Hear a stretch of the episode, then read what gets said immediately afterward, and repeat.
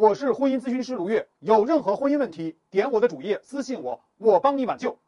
很多妻子找到我，非常委屈地说：“为什么十多年恩情敌不过一个月的床上之欢呢？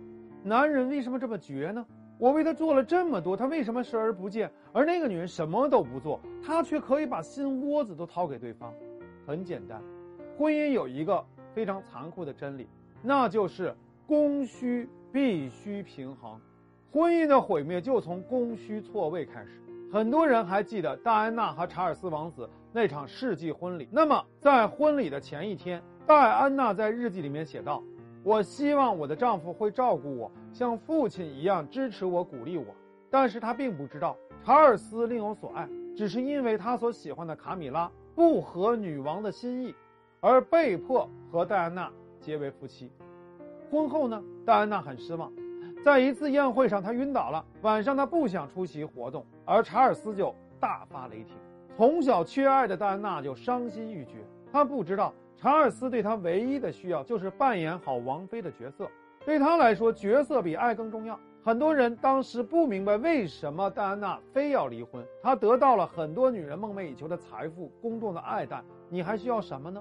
她说：“这个男人不爱我，甲之蜜糖，乙之砒霜，需求错位，婚姻死亡。”我们经常说婚姻需要经营，经营的是什么呢？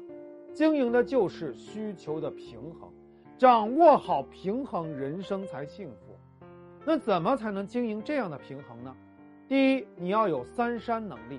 心理学家皮亚杰曾经做过一个试验，他在桌子上摆了三个一模一样的山的模型，让儿童从不同的视角观察这三座山，并且对它进行描述。第一个试验考察的是。孩子从不同的角度观察同一事物的能力。第二个试验就是把一个洋娃娃放到山的另一边，然后问儿童：洋娃娃看到这三座山是什么样？那些自我中心的儿童只能从自己的角度去描述山，却没办法设身处地的从洋娃娃的角度去看山。这种穿着别人鞋子的换位思考的能力，决定了你是活在关系中，还是活在自己的世界里。意味着你是否和别人有真实的连接，还是永远只能把别人当成你的道具？就像是戴安娜，她是想要找爱，而查尔斯想找角色。戴安娜是想要对方如父如兄，查尔斯想找一个合作伙伴，甚至可以是如母如姐的，像卡米拉那样的女人。他们俩都一厢情愿地认为对方一定和自己的想法是自动一致的。我所需正是你想给，我想给正是你所需。但其实绝大多数的时候，我们是没办法自动对位，这就需要后天很多的沟通。在咨询中，我经常会问夫妻一句话：你们有没有讨论过你们各自心中理想夫妻的样子？妻子有没有告诉丈夫，在感情中她最需要丈夫做的是什么？丈夫有没有让妻子了解，在感情中他最不想要的是什么？想要和不想要这两件事儿，你们有没有充分讨论过？绝大多数夫妻从来没有想过讨论这件事儿，即使讨论过这件事儿，他们也不一定愿意去给对方这样的东西，甚至他们连自己想要什么也没有认真想过。这种生活的态度是盲人摸象式的生活态度，他们根本没有想过婚姻就是双人舞。如果没有婚姻愿景的基本交流，那这种日子当然就难以为继。第二，你要有动态思维。有人会不服气地说。我和老公非常清楚彼此需要什么。我们结婚前八年，那关系是非常的好的。直到我赚钱比我老公多以后，他就突然不跟我怎么交流了。我以为就是因为他工作压力大，所以我就没管他。没想到他是外面有人了。我不明白了，我们过去关系那么好，怎么一夜之间就变了呢？我说以前你们关系好在哪儿呢？他说啊，以前就是师傅带徒弟式的关系，之前都是他给我各种指导，我在工作中遇到麻烦就找他解决，他每次帮我分析。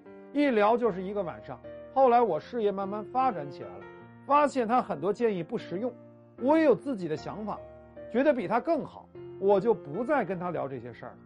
我说过去你们的关系是你仰视他的类型，你请教他教导，这是你们的情感模型。现在你们的情感模型啊变成平行的了，原来是上下关系，现在变成平行关系了，甚至变成了你来俯视他的关系了。这个时候你们的供需链条就断了。以前他可以从你这里得到自尊的满足，你可以成到成长的满足，但是现在你们彼此需要还能达到交换吗？你就记住，没有需要就没有爱，没有爱才会绝情。爱就像是馒头，你昨天吃的再饱，今天不吃，你还是要挨饿。